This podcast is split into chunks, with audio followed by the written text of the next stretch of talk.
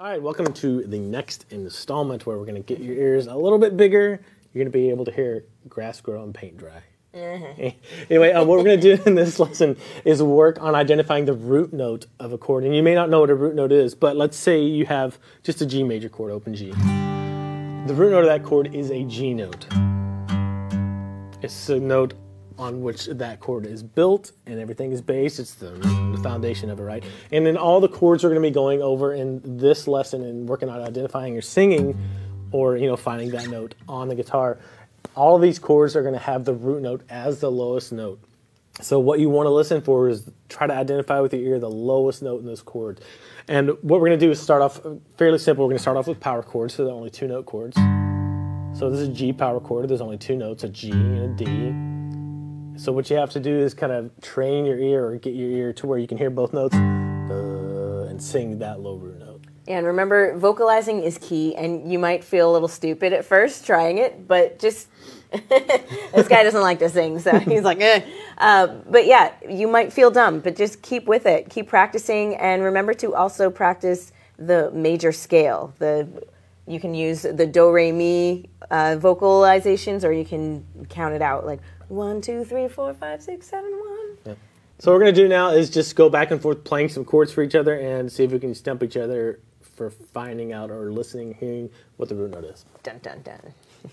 I'm going to start um, and play. dun. dun, dun, dun. It's getting harder as we go along. Yeah. So um, and, Ear, ear. yeah, and th- this isn't something like you're going to spend one day on identifying um, a pitch and then spend one day identifying the root note of chords and then spend one day identifying the major and minor chords. This is something that takes a while. It may take you a couple weeks, a couple days, a couple weeks, a couple months. It depends on how much time you put into it and how much uh, experience you have with it, all these things. So uh, here is the first power chord for Chelsea. Okay, uh, can you play it too? Perfect. B flat. Yeah, B flat. Okay, my turn. Your turn. Okay. You don't know where I'll be. Ooh. No. Oh. Oh. Okay, so I started out high there and oh. Okay, that is a G power chord. Yes. Okay, this one's gonna be. Oh, I won't be too nasty.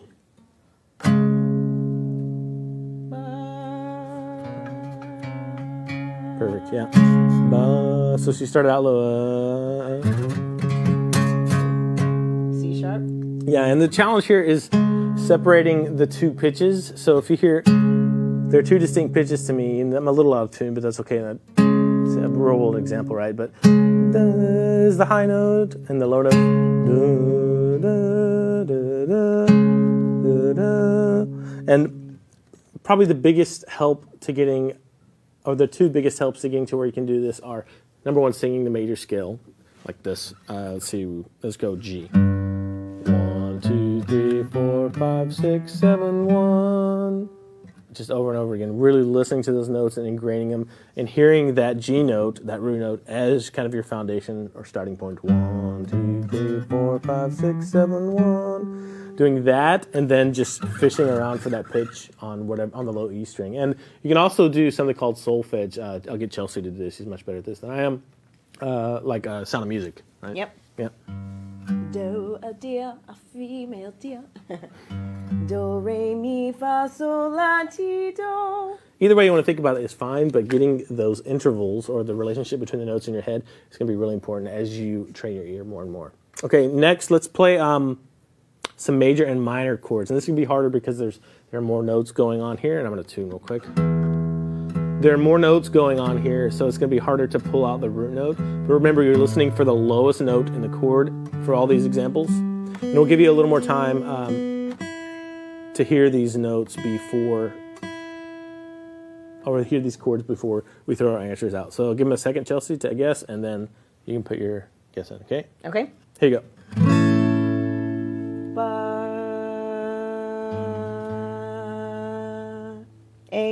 Okay, A root note.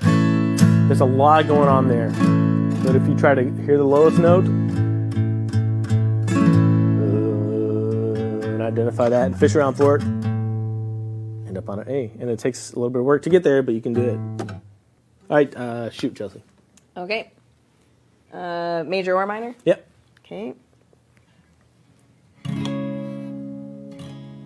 Mm,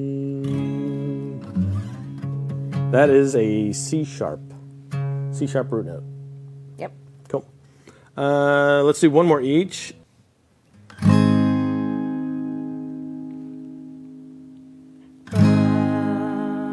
Cool. G sharp. G sharp. Awesome. And one more from you. Okay. Hmm. Listen for it. See if you can sing it. Do it again, Chelsea. It's pretty low. Might be an E. Yes, it is an E. Cool. So the root note's E. And really, at- first, this is, can be just trial and error. You're gonna have to start um, just trying to guess, and your ear will get better and better and better to where you can just sing it right away, or slide up to it and then find it on your guitar pretty quickly. So again, you may not be great at this at first. None of us were when we started trying to do this. But if you want to get better at this, you can either sit down with yourself try to sing that root note. If you have a friend that can play chords for you, that's even better. Or you can get an ear training app. I love uh, an app for like desktop or laptop called Practica Musica. I've been using it since I was in college. It's the best ear training program that I know of. Or again, any app, any ear training app will help you start to be able to do this. Yeah, and remember, you just need to put in five or ten minutes a day to start seeing huge results. So keep at it. And if you have any questions on this stuff, leave them in the comments below. And um, it's going to take some time to get this down. Again, you say you don't have to spend a ton of time on it, but being consistent is really important. So if you have any questions, leave them below. In the next lesson, we're going to start to train our ears or on that next level of finding out or being able to tell if a chord is major or minor.